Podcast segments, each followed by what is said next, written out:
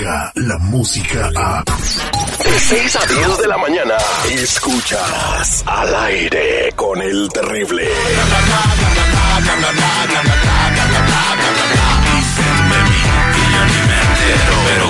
Estamos de regreso al aire con el terrible. Es hora de escuchar a Tamaulipas en la voz más bonita y sensual de ese bonito estado de la región tamaulipeca, de la región huasteca, de donde Na, na, na, na. supuestamente eran los tres huastecos eh, de la famosa película de Pedro Infante. De ahí eran, de la región de esa de Tamaulipas. ¿Cómo está Lupita Yeye?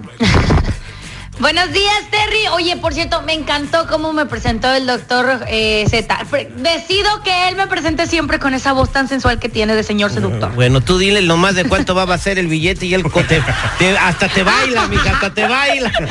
Aquí nada es gratis, Lupe, nada es gratis, ¿eh?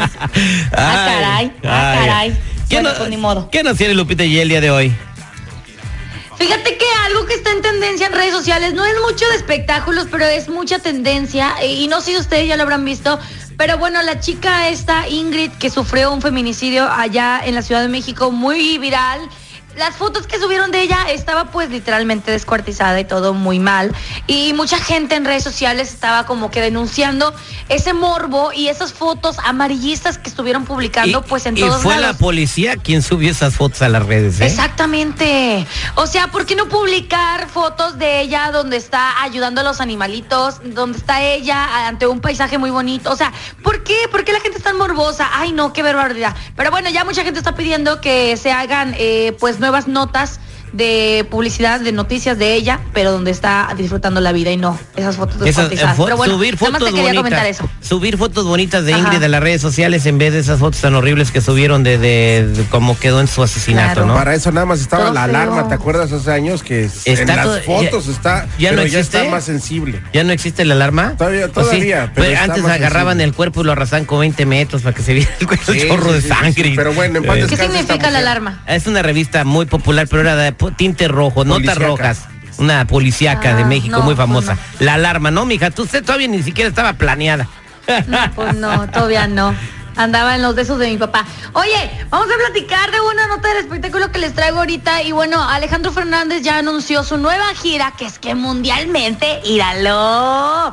En donde, bueno, eh, su gira de hecho en México se estará presentando, como ya, ya lo hizo en México, también va a estar aquí en Estados Unidos, en Canadá, incluso va a llegar a España, Inglaterra y Francia. Que precisamente de, ese, de esa gira es esta canción que estamos escuchando, la de Un Caballero.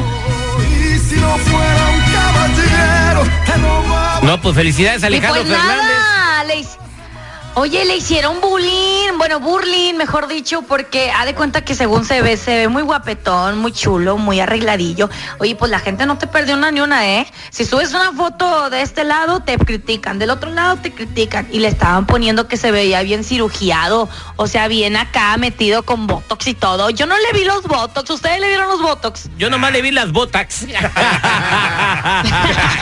Ay, gente, no tienen Exacto. que hacer. Ya sé, hombre. Felicidades, Alejandro Fernández, por tu pero gira. bueno.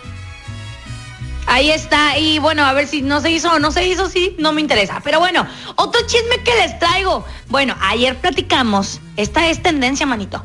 Ayer estábamos platicando acerca del botellazo que le aventaron a mi chaparrito Memo Garza, el cantante de La Adictiva, en donde estaba en un, pues en un eh, lugar de Nueva York dando concierto. Entonces en eso un vato agarra un- una botella y se lo avienta en la mera cabeza a mi chaparrito. Pero él en ningún momento dejó de cantar como un profesional. Y ante todo esto, pues ¿qué crees que nos dijo en exclusiva, señores? La declaración de Memo Garza tras el botellazo que recibió. No, mira, estábamos, estábamos, estaba cantando ahí en Nueva York, como lo mencionas, y estaba cantando la canción de Escondidos, que es más o menos como la quinta canción, sexta del, de- del show. Y entonces, pues sinceramente, estar arriba del escenario es estar como indefenso. ¿Por qué? Porque están las luces de frente a ti, es muy difícil ver la gente, si te, si te arrojan algo, pues es muy difícil esquivarlo.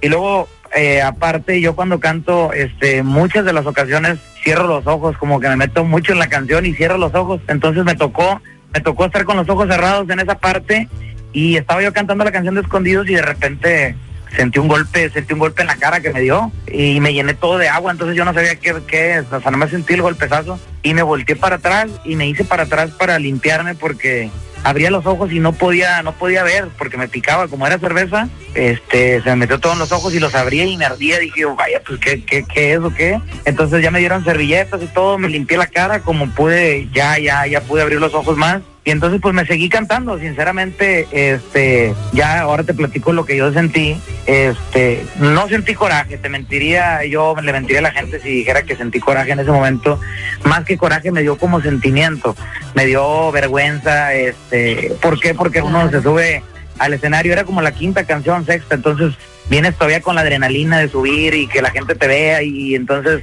Y vas a este, entregarlo todo, entregar- o sea, vas a entregar todo de ti, ¿verdad? Y Eh, no te entregarlo todo y, y- y en lugar de quedar mal, pues quieres quedar bien. Eso para mí me bajó la autoestima hasta el piso, me sentí mal.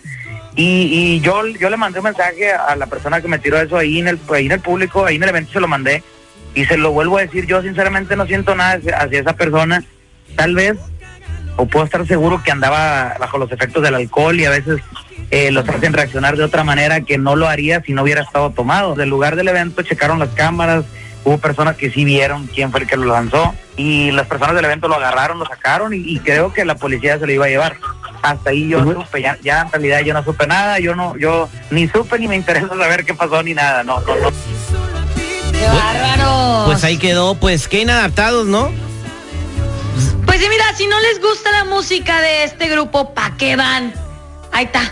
No, yo ¿Pa' creo que de repente la morra de este compa le andaba echando muchas flores o papacito o algo y pu, el vato se enojó y le aventó la cerveza en la cara. Qué bueno que no le pegó en el ojo. No, pero mira, no hay que culpar a otras personas de nuestras acciones. Aunque le haya tirado, digo, pues mejor le dice la morra, oye, güey, pues bájale, no andes de coqueta con este, no vas directamente con otra persona. Asumir su responsabilidad, ojalá este güey se quede en el tambo por vandalismo y por agresión y todo lo demás. Es grave, ¿no? Porque es un ataque con arma blanca, o sea, te, puede pegar en la sien y ahí quedaste, ojo. o le sale el ojo, ojo. pues No ahí quedó. Gracias Lupita Yeye por eh, siempre traernos las mejores notas de espectáculos. Que tengas, nada. lo escuchamos el ratón vaquero, sigue disfrutando su sándwich de jamón con queso amarillo. Bien rico.